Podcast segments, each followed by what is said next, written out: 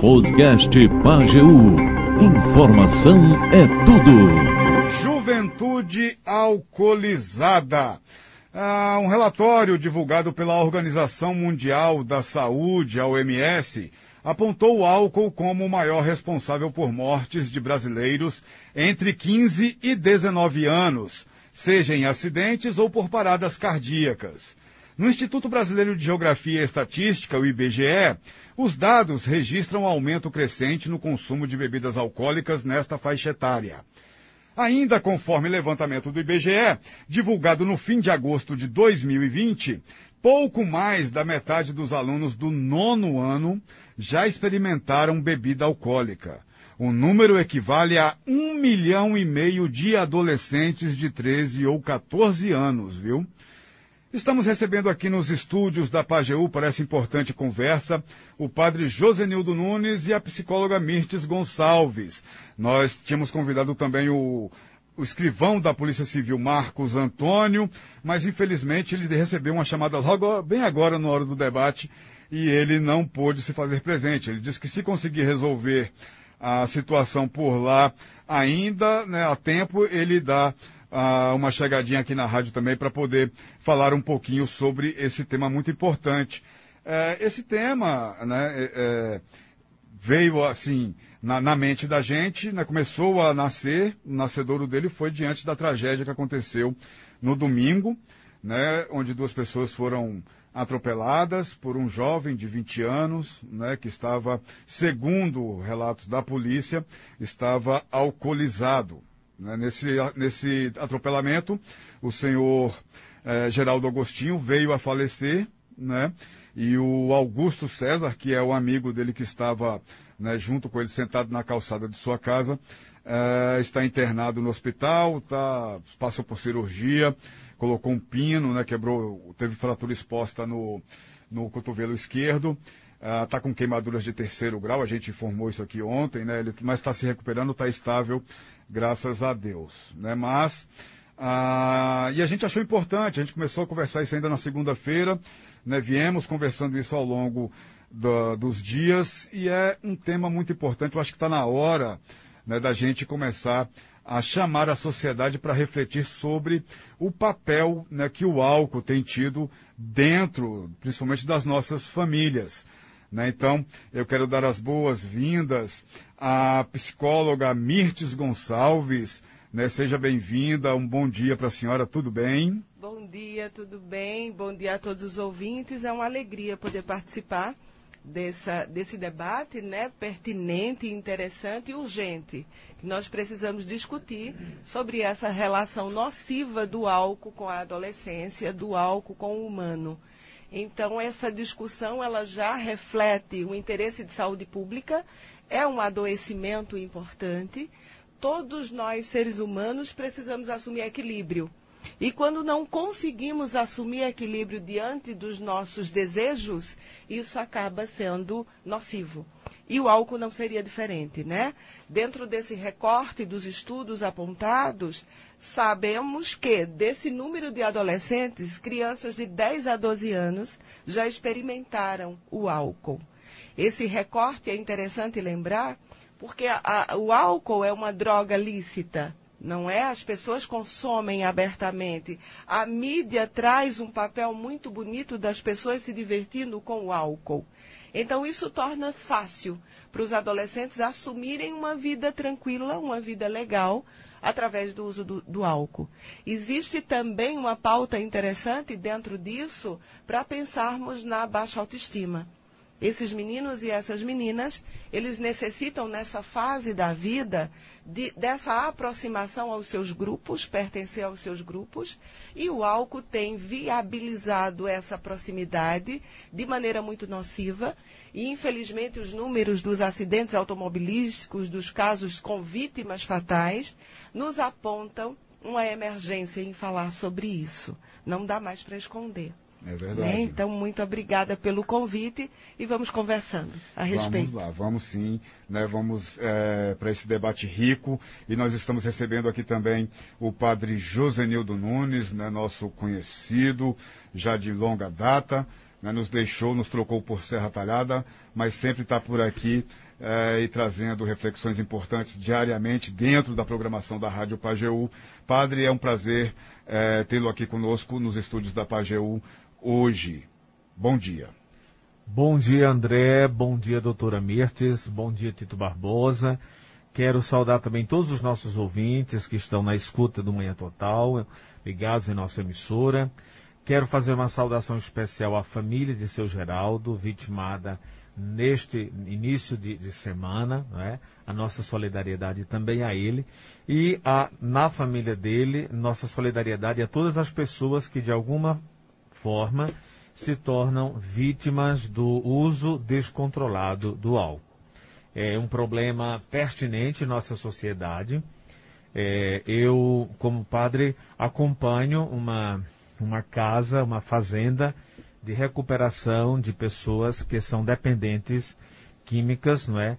E em sua maioria, as pessoas que nós recebemos são pessoas que são dependentes de uma droga lícita que é o álcool. Um problema sério que atinge a família muito cedo. Nas conversas que nós temos com nossos, nossos internos, normalmente eles começam muito cedo o uso do álcool e, pasmem, não é em outro lugar fora da família que aprendem a usar o consumo é dentro da família que eles aprendem. É, já tivemos relatos de jovens é, que o pai colocava cerveja na mamadeira. Outros que molham a chupeta é, na cerveja e dão já para os bebês é, tomarem. É, eu não tenho competência para falar da, da, da, reação biológica que isso pode ter, mas a doutora Miss pode, pode nos falar sobre isso, não é? Mas eu sei dizer da influência no comportamento desses jovens, evidentemente. É, uma outra dificuldade que a gente percebe é que aqueles que se tornam ou que se descobrem com uma inclinação à dependência alcoólica, isso não é para todo mundo, e a, a admissão, o reconhecimento de que são pessoas patológicas que têm uma doença que chama-se alcoolismo, é muito tardia, muito tardia. Nossos pacientes lá, por exemplo, que usam o álcool, não é? Eles é, é, geralmente é acima de 40, 50 anos. Isso, a, a doutora pode depois falar melhor, tem já causado é, é, é um dano muito grande na, na, na sua é, biologia, no seu corpo, na sua saúde, em toda sua composição física. Né? Enquanto as outras drogas, a percepção de que há uma dependência, ela é mais cedo, né? o uso de outras drogas não lícitas, você tem já jovens muito cedo. Né? A gente recebe, por exemplo, já recebemos lá na casa jovens com 14, 13 anos. Né? Então, é, é, veja porque eu estou tratando desse assunto, é, trazendo esses, esses, é, é, esses relatos. Porque você tem uma droga que ela começa a fazer parte da sua vida muito cedo. Muito cedo ela começa a lhe causar danos, né? principalmente se você tiver uma inclinação à dependência, mas muito tardia, tardiamente, você vai se dar conta de que você tem uma patologia, de que você precisa de ajuda e que sozinho você não consegue. Não vai conseguir. Então, é e além do mais, ela é lícita. Então, é uma droga lícita que está presente na vida da gente muito mais cedo e muito mais tarde eu reconheço de que sou doente e de que preciso de ajuda, né? E aí, é claro, sem dúvida, a gente chama aqui atenção para o papel da família, né? o papel da família, não é responsabilidade só de algumas pessoas, de, da família, mas o papel também da, do, das instituições públicas, né, o papel da igreja. E aí, nessa questão, você mesmo sabe, por exemplo, a nossa diocese, desde 2011, nós decidimos que o álcool não fazia parte mais das festividades religiosas de padroeiros. Né? As tradicionais barracas de festas, né? que é, incentivava o consumo, as pessoas para se divertir, estava na festa tudo, então tinha bebida, bebida alcoólica. É, é, nós decidimos é, que, enquanto igreja, que não teríamos mais em nossas barracas a venda e o consumo de bebida alcoólica. É, veja, veja também a questão, a responsabilidade, falei da família, da igreja, mas a responsabilidade também do, dos veículos de comunicação e da, do comércio, não é? A irmã, a, a, irmã não, a doutora citou uma coisa muito importante. É, como o comércio, como a indústria do audiovisual apresenta o álcool como algo fantástico, extraordinário, que se torna no imaginário popular dos jovens um fetiche. E sendo um fetiche, eu, não é, como jovem que quero me enturmar, que quero construir é, é, meu grupo de relacionamento, não é, minha tribo, não é, é, eu preciso ter esse processo de iniciação não é, ao álcool para poder ser aceito. Porque num grupo onde consome álcool, se eu não consumir, eu sou como um peixe fora d'água. Uma outra coisa que eu queria também falar é, antropologicamente, o álcool faz parte da vida do ser humano. Não imaginemos que o álcool é, é uma bebida recente, mas o álcool está, a bebida é, é, está na vida do ser humano desde que o ser humano se constituiu como um ser cultural. É, só que há uma grande diferença. É, antropologicamente, a bebida ela era usada, por exemplo, em rituais, né? mas com um certo, mas um certo não, havia um controle, né? É, os, os, rituais de passagens, né, dos povos mais antigos, Normalmente costumava-se usar o uso de bebida fermentada, de bebidas alcoólicas, mas isso fazia parte de um rito. Um rito é algo que você não faz toda hora e todo instante. Sim. Ao bel prazer, em qualquer lugar e de qualquer maneira. Né? Os ritos, eles têm suas, seus tempos, né? seus tempos. Então, os ritos de passagem, eles também é, é, é, usavam esse, esse, esses elementos, né? Mas havia um controle sobre isso. O que nós uhum. temos hoje na sociedade é um descontrole. descontrole não é um descontrole. Se você for pensar, e a religião, o que é que diz? Olha, a, a, nossa religião católica, por exemplo, no rito mais importante que é a Eucaristia, nós não usamos suco de uva, né? usa-se vinho e vinho com álcool, porque o álcool é necessário para a conservação do, do elemento químico que é o vinho, da bebida, né? Mas nós usamos de uma forma é, é, controlada, né? Nós usamos no rito, não usamos para embriagar uma assembleia, né? Então, o grande problema hoje é nós temos um processo de iniciação, entre aspas, dos jovens à bebida, né, que não costuma ser o processo de iniciação normal. Né, é, esse processo se antecipou é, drasticamente, é, drasticamente, porque você pensar que uma sociedade que não vai ter bebida é muito difícil. Esse processo é, é, se antecipou drasticamente e é, de alguma forma, é, aqueles tutores, né, eles abdicaram do processo educativo desses jovens e abdicaram do processo de iniciação, né, uhum. da responsabilidade a isso. Né? Qual é a idade, por exemplo, eu, eu não sou português, não é? Mas aprecio muito vinho e gosto de bons vinhos. Mas antes de 18 anos, jamais era impensável eu colocar o meu pai ou minha mãe sonhar que eu tinha consumido bebida alcoólica. Né? No nosso seminário, então, eu, eu vim experimentar vinho já depois dos meus 26 anos, depois que eu já era padre, já que eu fui começar a experimentar vinho. É, gosto muito de vinho, mas, ou seja, existe né, um processo para isso, que lhe ajuda no processo de educação.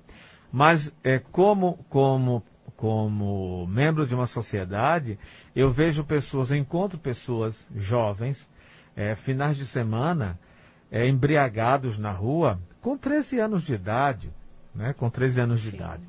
E não é, não é querendo levar para a questão de gênero, mas, por exemplo, antes nós tínhamos a ideia que os homens bebiam bebida alcoólica, as mulheres tomavam refrigerante. Hoje isso não existe não, mais. Não existe não, mais. Não. É, não existe mais. Né? Os índices apontam que a maioria das mulheres, inclusive um índice da pandemia, isso. as mulheres que estavam em casa confinadas assumiram o maior consumo de álcool dentro das suas famílias, não é? Uhum. Para além disso, um recorte muito importante é a síndrome alcoólica. As mulheres que estão gestantes e continuam utilizando o álcool em demasia, né? E essa, essa síndrome alcoólica pode afetar ou vai afetar diretamente o desenvolvimento neurológico desse feto, dessa criança. Então, algumas patologias referentes a isso são tratadas depois do nascimento, mas com sequelas duradouras. Então, nós não estamos falando né, né, numa questão exclusiva do público masculino, mas infelizmente que assume um, uma característica muito importante de adoecimento quando isso está inserido no, no seio da família. O padre traz um recorte muito, muito interessante da, da negação essa dificuldade em aceitar que eu tenho um adoecimento.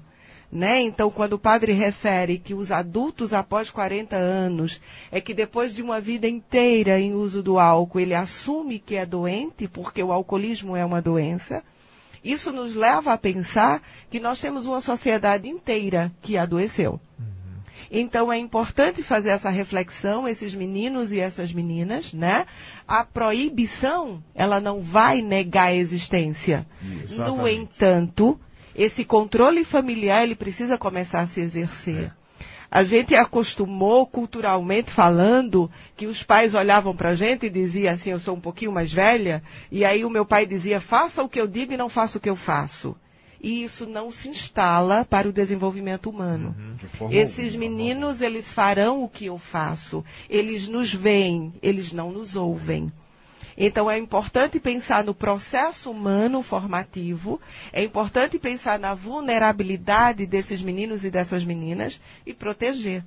Né? Quando, quando eu faço o recorte que a, o álcool é uma bebida lícita, nociva, a sociedade em geral precisa entender que eu não posso é, exaltar que o êxtase da felicidade ela está atrelada ao álcool. Né? Eu sou feliz, a minha suficiência dentro daquilo que eu conquisto, que eu tenho na minha casa, na minha família ou na sociedade com os meus pares, que são os meus amigos. Mas eu não preciso ace essa aceitação.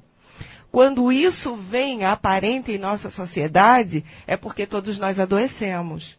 É preciso legitimar que esses meninos eles necessitam de apoio, de ajuda. Né? Essa negação da existência também não vai resolver o problema. Mas nós precisamos entender que as questões de baixa autoestima, esses padrões que são colocados na sociedade, porque alguém criou uma ideia de felicidade que precisa ser copiada, isso nós precisamos inibir. Enquanto adultos, enquanto profissionais, enquanto pais, né, enquanto condutores dessa sociedade.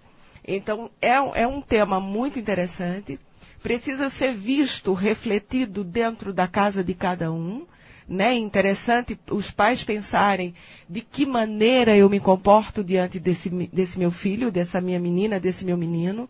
O padre traz um recorte importante do, dos bebês que os pais colocam a chupeta lá. Eu já tenho outros relatos em que a criança de 5 anos, numa roda de conversa, para provar a masculinidade, o menino em especial, o pai vai lá e, e coloca uma lata de cerveja na boca dessa criança. Então, isso induz a criança a naturalizar a ação. É normal, então eu posso continuar fazendo.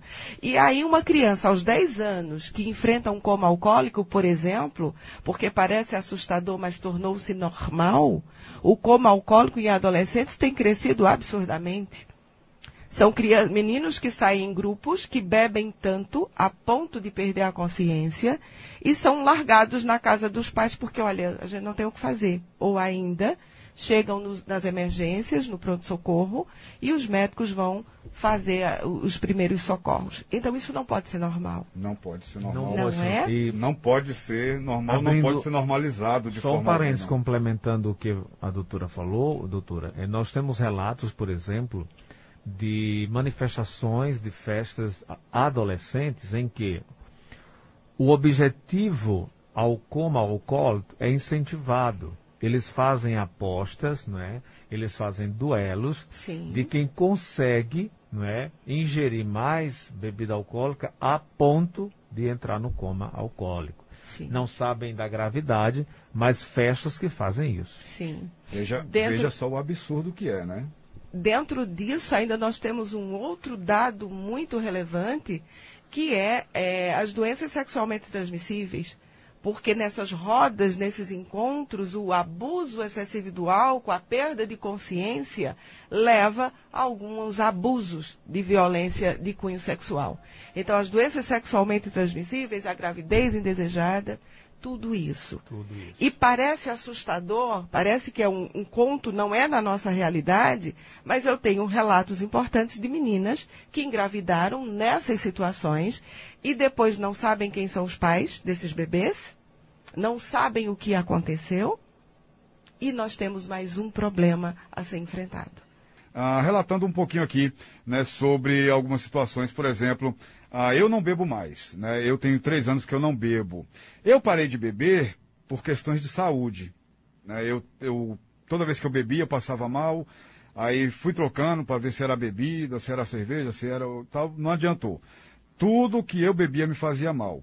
Mas antes né, de, de, parar de beber por conta da, da saúde, eu já comecei a refletir a partir do momento, porque aqui na rádio, né, é, como jornalista, eu recebo todos os dias, a gente recebe a resenha policial. Nessa resenha policial vem né, falando sobre as ocorrências que tiveram nas últimas 24 horas da Polícia Militar. E eu comecei a reparar nessa, na, na resenha, né, isso já, já tem um tempo, a, as, as ocorrências, vendo que uma grande parte das ocorrências elas envolviam o álcool. Né? Então eu comecei a refletir, caramba, né, é, e ver a quantidade de pessoas, por exemplo, que são, que eram pais de família, decentes, cumpridores de seus deveres, responsáveis, e que em um final de semana se transformava simplesmente em um bandido, é, em um monstro, em um agressor, né? E aquilo começou a me chamar a atenção. Eu falei, caramba, né? Como é que pode um, um, uma bebida, um, coisa transformar a vida de uma pessoa de uma forma tão forte assim? Né? É, é, isso começou a me preocupar. E eu via que a pessoa, né, poxa vida, o cara era um cara gente boa, era um cara tranquilo, e de repente, por conta da bebida, num momento ali de tensão, de, de euforia, ele foi lá e, e, e, e bateu na esposa, bate, espancou o filho, né? Ou numa briga de trânsito, o cara alcoolizado vai lá e puxa uma arma e mata o outro, porque está alcoolizado, porque se não tivesse, não teria feito né? Não faria. E outro detalhe que a gente estava inclusive conversando em off aqui, que a gente precisa destacar, é que a bebida, né? Eu fiz essa provocação aqui, vou fazer, fiz em off e vou fazer agora em uh, on. A bebida, ela seria a porta de entrada para as outras drogas, para as drogas ilícitas. Eu queria que, que a doutora Mirtes começasse respondendo, por favor. Sim, é uma porta de entrada, né? Quando você traz esses relatos do, do amparo policial, eles são uma realidade. Algumas pessoas que chegam no consultório, algumas mulheres em especial, elas relatam o quanto seus companheiros, seus esposos, eles são homens decentes, vamos utilizar esse, esse, esse nome, mas ao beberem se transformam. Transformam-se em pessoas violentas, irreconhecíveis, e é sim uma porta de entrada para outras drogas, aquelas não lícitas, não é? Então é interessante dentro dessa pauta também é, trazer essa inquietação para essa percepção. No começo da nossa, da nossa fala, nós dissemos, tanto eu quanto o padre, nós dissemos que é muito difícil esse reconhecimento, é um reconhecimento tardio, quando a doença já se instala. Então é importante neurologicamente pensar nos danos reais que o álcool traz à vida da, do, das pessoas que utilizam. Para os adolescentes, o uso é, contínuo do álcool vai pro, promover é, danos nas sinapses, que são responsáveis diretas pela concentração, pela memorização, pelo sono adequado que nós precisamos ter para recondicionar todas as nossas energias. Então, quando a bebida já não é suficiente para esse momento falso desse prazer, as pessoas, em sua maioria, e com a predisposição a isso, elas irão sim utilizar outras drogas, porque nunca será suficiente. Então eu, eu faço um apelo para as pessoas, diretamente para cada um. Comecem a observar os seus sinais. Eu não preciso assumir isso para o mundo, mas quando eu assumo isso para mim, já é um grande avanço porque eu vou reconhecer dentro de mim que eu não estou conseguindo limites. Isso falo para todas as coisas. Quando a gente abusa do chocolate, provavelmente eu teria uma propensão ao aumento da glicose. Então eu preciso perceber que meu uso abusivo, ele tem consequências. Quando eu consigo fazer isso e trazer esse recorte para dentro da minha casa, para dentro do que eu sou, fica muito mais fácil pedir ajuda porque não é vergonhoso. De forma alguma. É nobre, é urgente e é necessário. Então nós precisamos estar atentos aos sinais. Meninos e meninas, não é natural você beber ao ponto de não se reconhecer, de não reconhecer suas ações, de não reconhecer como quem você é. Picos explosivos de agressão dentro da, da, do desenvolvimento humano, eles não são comuns. Quando isso acontece, eu bebi, eu bati porque eu bebi, eu gritei porque eu bebi. Eu tomei coragem, peguei o carro e fui lá a 200 por hora porque eu estava bêbado. Isso, no mínimo, é uma ação irresponsável. E assim sendo, não é uma boa conduta de convivência nem para você, nem para os seus pares. Então é importante estar atento, alerta a essas situações e busquem ajuda, sem dúvida alguma, em todos os tempos, em qualquer situação. Padre. É, André, eu queria, dentro dessa pauta, destacar dois elementos que a gente ainda não falou, mas que acho, para mim, pertinentes. O primeiro é que hoje existe uma produção cultural é, que é, promove, não é, é, uma, uma abertura ao uso da, da bebida alcoólica. Essa produção cultural, ela é de forma mais expressiva, por exemplo, nas músicas, Isso. né? No repertório musical das festas, das farras, né? Há uma produção cultural nesse sentido. Essa produção cultural aparece também em outros elementos, em roupas, né? em marcas e outras coisas. Um outro, um outro dado que a gente dificilmente trata disso é, é o prejuízo econômico para as famílias. É, nós lidamos, doutora, com famílias carentes também. Sim. Né? E damos um suporte né, para, em muitas famílias, garantir é, é, é a segurança alimentar dessas famílias. Mas a gente também conversa com essas famílias, né? E às vezes eu pergunto, converso, e muitas delas vivem em situação de insegurança alimentar, porque os, a, o, aqueles que têm a responsabilidade econômica sobre a família, é, há um, vou usar a expressão, desvio né, de, de, dos recursos que a, a, a, a família depende, não é? possui. Ao invés de comprar os alimentos necessários para a segurança alimentar dos filhos, gastam esse, esse, esse poder econômico com o consumo de, de álcool. De álcool. E, é, é, claro, não estou me opondo de forma nenhuma, não estou me opondo de forma nenhuma à ajuda, é, é, a ajuda que tivemos agora para muitas famílias por conta da pandemia. Mas quantas pessoas utilizaram esse recurso para comprar bebida ao invés de comprar algo que era muito mais necessário à família? Então tem também um dano e um prejuízo econômico, né, que gera que gera uma, uma, uma insegurança alimentar muito grande também nas famílias, principalmente nas famílias de baixa renda também. Uhum, muito bem. Ah, vamos começar a ouvir aqui o que os nossos ouvintes estão ah, comentando. Ah, cadê aqui? Vamos lá. Ah, Oi, André, bom dia. Quero dizer que esses pais que fazem esses tipos de coisas com seus fi próprios filhos não têm amor próprio. Imagina como os filhos, com os filhos alheios. Não posso nem devo julgar, mas só tem esses tipos de atos quem é dominado pelo demônio. Ah, espelho dos pais é sempre espelho dos filhos. Fica com Deus, André, Padre todos, Ivoneide do sítio Lagedo. Aqui a Patrícia Carvalho, minha comadre. Bom dia, que entrevista maravilhosa, muito pertinente. Parabéns a todos. Informações importantes e colocadas de uma forma muito clara. Parabéns, está dizendo aqui a amiga Patrícia Carvalho. Diga você, cadê? Vamos ouvir. Está rodando aqui. Vai. É, Aqui é Fátima do Sítio Serrinha. Eu já vi muitos por aqui no Teu Moro mesmo. Menino de 13, menina de 14 anos, beba, bebendo, e, e mais e. Eu, a gente não pode fazer falar nada, né? Porque a gente vai falar alguma coisa, fica dizendo, você não é meu pai, você não é minha mãe. Aí eu, a pessoa passa e olha e deixa pra lá, né? Complicado, né? Ah, bom dia. Eu fiz três faculdades e sempre fui ah, fora da turminha por eu não beber, fumar, etc. Todas as pessoas tiravam onda por, por eu ser de maior e pedir permissão aos pais para tudo. Tenho o maior orgulho de quem sou hoje. Tenho 36 anos, nunca fumei, nunca provei em nada de álcool e nem drogas.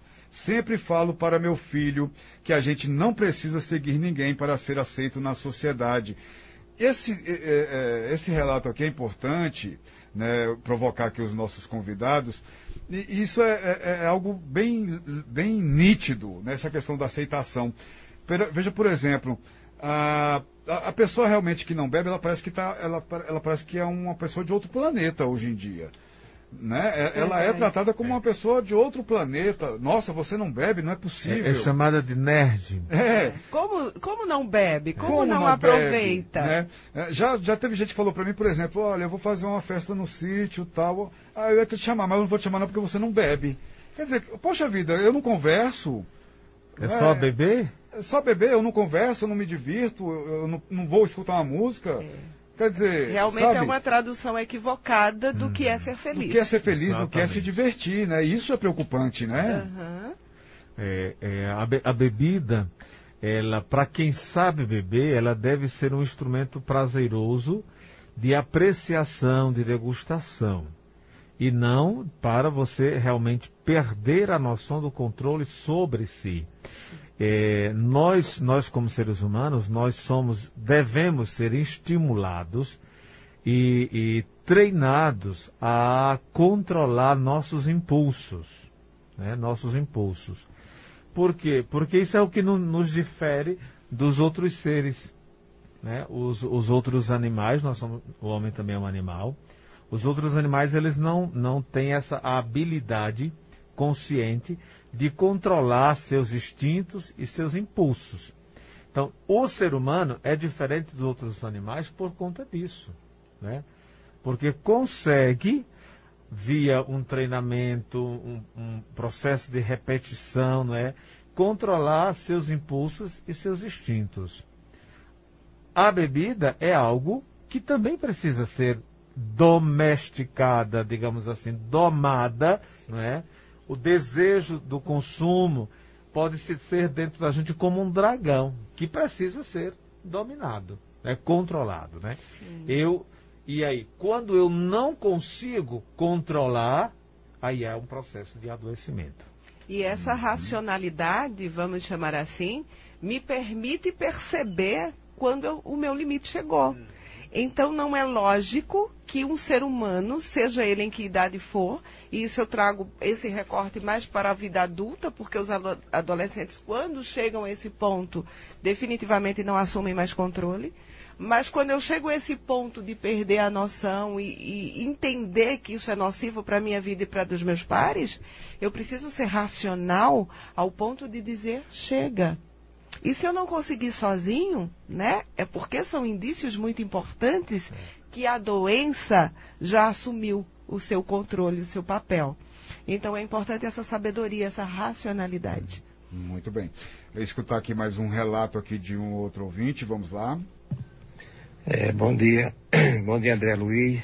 Bom dia ao padre José Vivo que está aí presente. A doutora que está aí, a psicóloga. Eu sou Francisco. O meu nome próprio eu não, não vou citar porque eu faço parte de uma irmandade chamada Alcoólicos Anônimos, que ela trata sobre a, essa causa, esse problema do, do alcoolismo na vida das pessoas. Eu tenho 58 anos de idade, eu tenho 13 anos que ingressei nessa irmandade chamada Alcoólicos Anônimos, graças ao Poder Superior. E ela é uma irmandade de homens e mulheres que trata sobre a, as doenças causadas pelo alcoolismo, né? Que o alcoolismo é uma doença da família. E então a gente, aqui em Afogados Engadeira, nós temos a felicidade de ter uns três grupos funcionando, graças ao Poder Superior, e já tem salvado muitas vidas, certo? As pessoas faz parte de, dessa reunião. Essa reunião, ela ela apenas é, é troca de experiência, aí eu passo, contando o que passei, o que sofri na vida do alcoolismo, e então a gente vai ouvindo um, uns aos outros, e a ajuda é essa, a gente somos uma irmandade que nós não recebemos ajuda de doação de, de fora, né?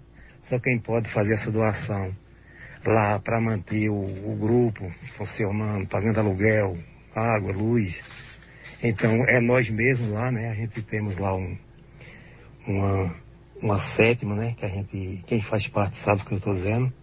É uma sacola, que nessa sacola a gente contribui lá com o que pode. E então, para pagar, pagar o aluguel, a água e a luz do grupo.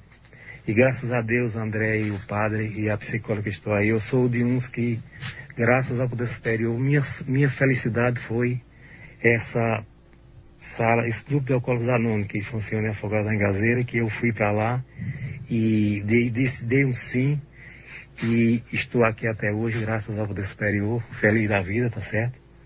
E agradecendo a todo momento. Valeu, era isso que eu tenho a, eu tenho a dizer sobre o, o tema e Deus abençoe a todos vocês. Tá, né? Esse é, é, reconheceu né, que tinha um problema e como né, o, o, o padre Josenildo e a doutora Mirtes falaram aqui, esse é o principal ponto, né? Você reconhecer que tem um problema. A partir daí você vai correr atrás para tentar resolvê-lo. Né? Esse, esse é um testemunho, Francisco deve ser um nome fictício. Isso. É, Francisco, esse é um testemunho importantíssimo, André, né, doutora? Sim. Importantíssimo porque a gente ouve de uma pessoa que conseguiu, é, que passou por esse processo, né, e que conseguiu como a gente, o povo costuma dizer, dar a volta por cima, né? Se, se superar. Se superar. Né? E é, uma lição que eles aprendem é a sobriedade é por hoje. Né? A sobriedade é de cada dia. Eu não estou sóbrio hoje para o resto da minha vida.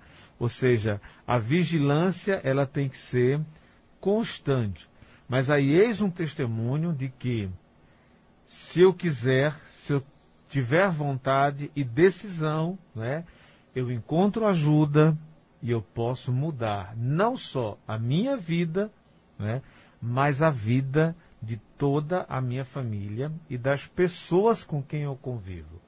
Porque o problema do alcoolismo, ele não atinge, ele não é nocivo somente para a pessoa que faz uso dessa droga ilícita.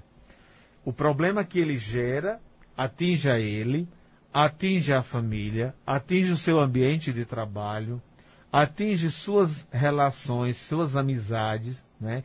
Então veja, é uma área muito extensa. Sim. Muito, muito extensa. Quantos profissionais de, de boa é, capacidade eu já encontrei, já conversei, tra que trabalham muito bem, sabe, mas perderam o emprego porque passam um final de semana bebendo, na segunda-feira não consegue trabalhar, na terça se levanta, mas já vai meio ainda né, não suficientemente preparado para o trabalho. Trabalha quarta, quinta, na sexta começa. Então, a vida dele resume-se praticamente na bebida e aí por isso é, é, perde muitas oportunidades na vida Sim. por conta do consumo de álcool. Né? É verdade. E Francisco nos traz um, um, apoio importante que é o do grupo. Eu não estou sozinho. Isso não atinge só a mim, não é só comigo. Então, quando eu me coloco nesse grupo com experiências iguais ou semelhantes, eu percebo a necessidade dessa mudança, né? Então, parabéns, Francisco, pela sua atitude e por nos alegrar trazendo em pauta essa necessidade dessa cura, desse tratamento. Uma outra coisa que eu queria falar é a importância de nessa cura, nesse tratamento, nesse processo de conscientização e de admitir que precisa de ajuda, é, é, o apoio da família. Isso é fundamental. Porque acontece que muitas vezes na família é, há, uma, há, há um entendimento de que aquelas pessoas que são doentes é, do, pelo alcoolismo, elas não conseguem deixar aquele processo porque não querem. Né?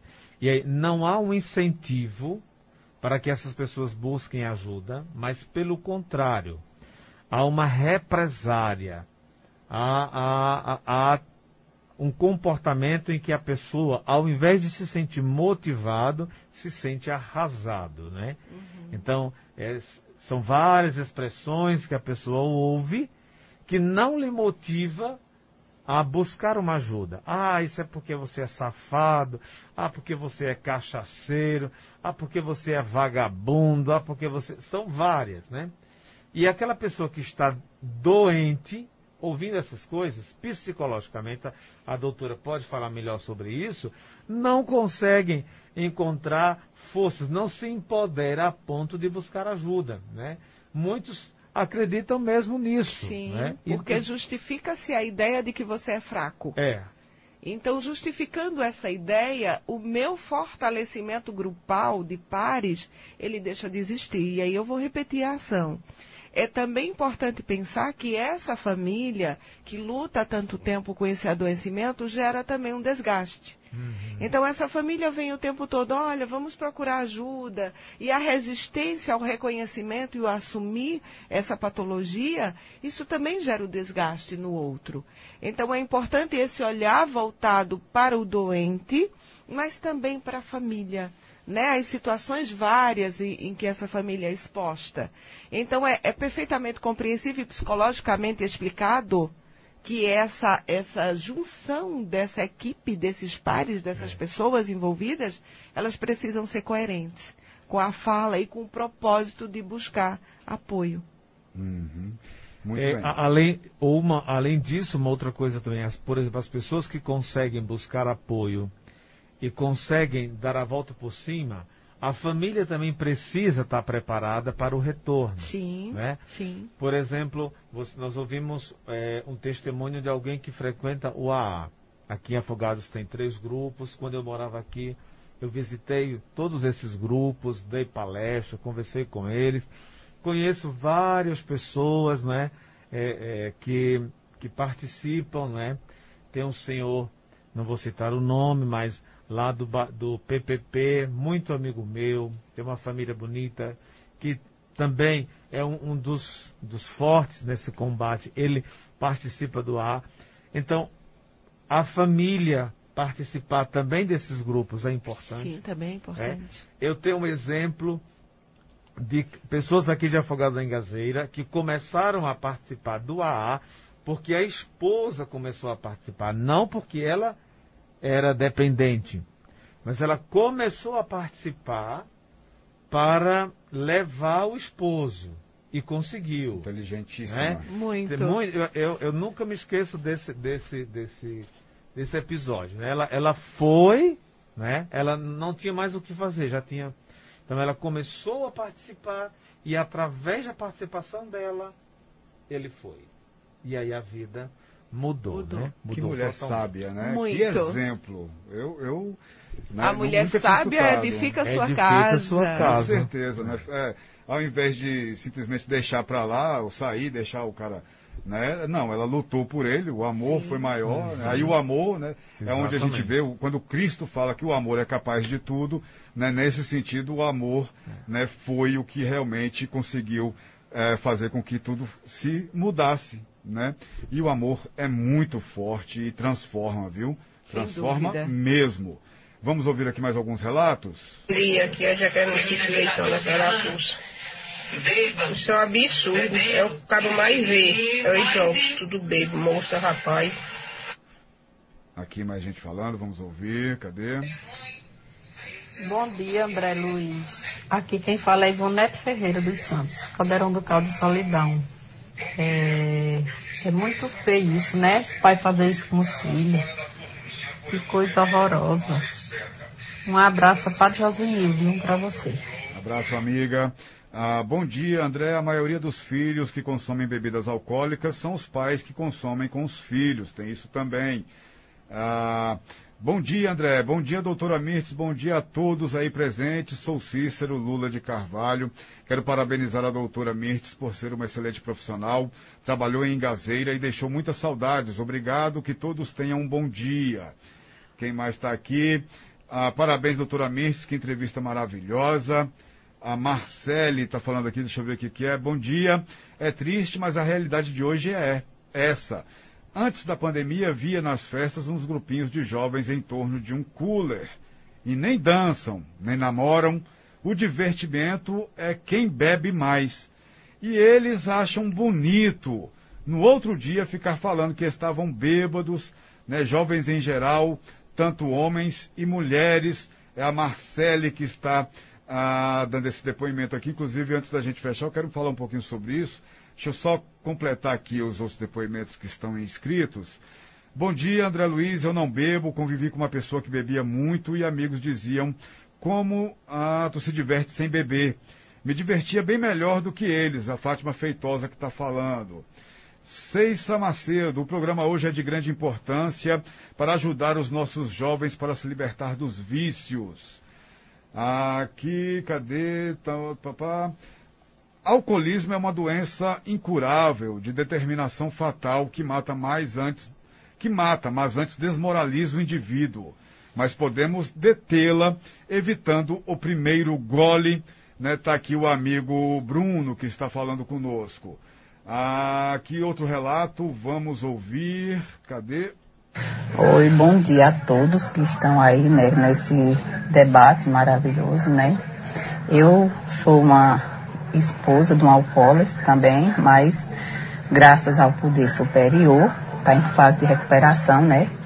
Ele bebia muito quando eu conheci ele, e na verdade a sociedade toda julgava, dizia que ele não dava certo para mim, porque ele era um alcoólatra, nativa e que não ia dar certo para conviver comigo, por eu, ser, por eu ser uma pessoa muito reservada. Mas eu acho que o poder superior, né, é, nos ajudou e que eu não deixei ele assim, não fui pela conversa dos outros, né. Eu fiquei com ele sete anos ainda, aguentando as bebidas deles e tentando ajudar, pedindo para que ele parasse, né, e eles simplesmente diziam, um dia eu paro, um dia eu paro. Até que eu até pensava assim, meu Deus, só se for quando morrer, porque eu achava que aquilo era impossível. Mas como para Deus nada é impossível. Ele está sóbrio já há 15 anos, né? que ele não bota mais alvo na boca. Tenho dois filhos, que é filho da sobriedade, né? E tenho mesmo que agradecer a Deus por ter iluminado ele, botado aí os grupos, né? Sempre participar dos grupos. Ele até hoje, ele sempre vai às reuniões, nunca deixou de ir às reuniões. Porque às vezes muita gente eh, começa indo à reunião, quando está com 5, 6 anos, acha que já está curado, mas não está. Isso é uma doença progressiva. Você tem que se cuidar, ter cuidado, né? Se vigiar. Porque senão, se voltar para o alcoolismo, aí fica pior do que antes.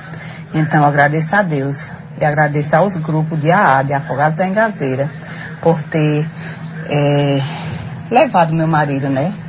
até ao grupo, chegou um companheiro de lá, a mensagem, deu a mensagem para ele, e ele escutou e viu que estava precisando e foi fazer parte. E graças a Deus até hoje ele ainda está nos grupos, né? Faz parte do grupo e sempre está visitando os grupos. Que também é muito bom você sempre visitar. Não é só você ingressar, passar uma semana, duas e sair, não. Que sair não vai dizer que você já está curado, não que isso é doença progressiva, isso é um remédio que vocês que vão tomando um dia de cada vez. Então, todo dia você tem que dizer, só por hoje eu não bebo, só por hoje eu não bebo. E aí vai levando sua vida até o dia que Deus quiser. Então só tenho mesmo que agradecer a todos que estão aí na rádio e agradecer a meu esposo, né, parabenizar ele por esses 15 anos de sobriedade. E sou muito grata por isso. Obrigada a todos.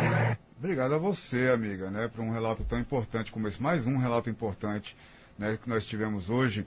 Gente, infelizmente o tempo está se acabando. Né? Tem muita gente participando aqui. Eu fico com uma dor danada no coração de não poder escutar todo mundo que está ah, enviando mensagem para a gente. Né? Mas infelizmente eu tenho um tempo a cumprir e eu não posso me prolongar muito além dele. Né, eu quero agradecer já de antemão ao Padre Josenildo, muito obrigado né, por ter vindo, ter aceitado o nosso convite vem, vir a, a né, trazer a, essas reflexões importantes para a gente, né, bater esse papo importante. A doutora Mirtes Gonçalves, muito obrigado também por ter se disposto a estar aqui conosco na manhã de hoje.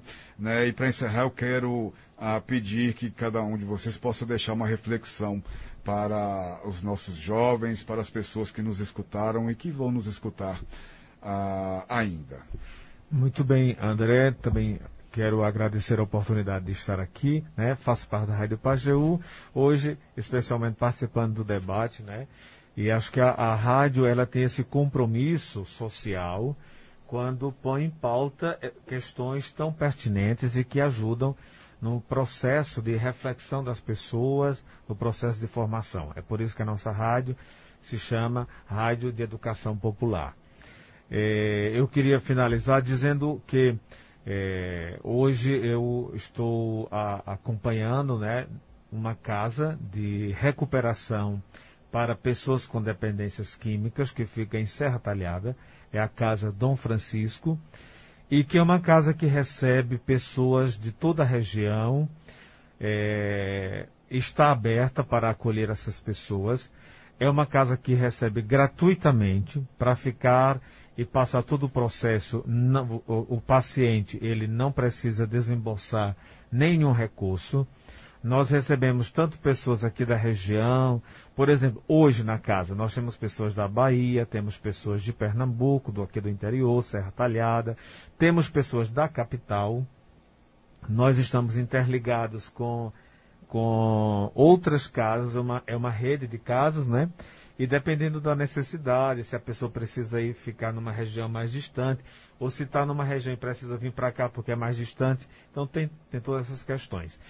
Basta é, nos procurar, é, todas as paróquias é, da nossa diocese, a pessoa tendo interesse, basta procurar a paróquia, eles entram em contato comigo, eu apresento o processo de entrada na casa, que não é um processo difícil.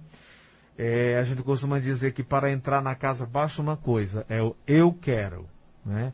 É eu quero. Também é uma casa que não recebe pessoas para é, fazer o processo sem o consentimento. Né? Então precisa ter o consentimento das pessoas.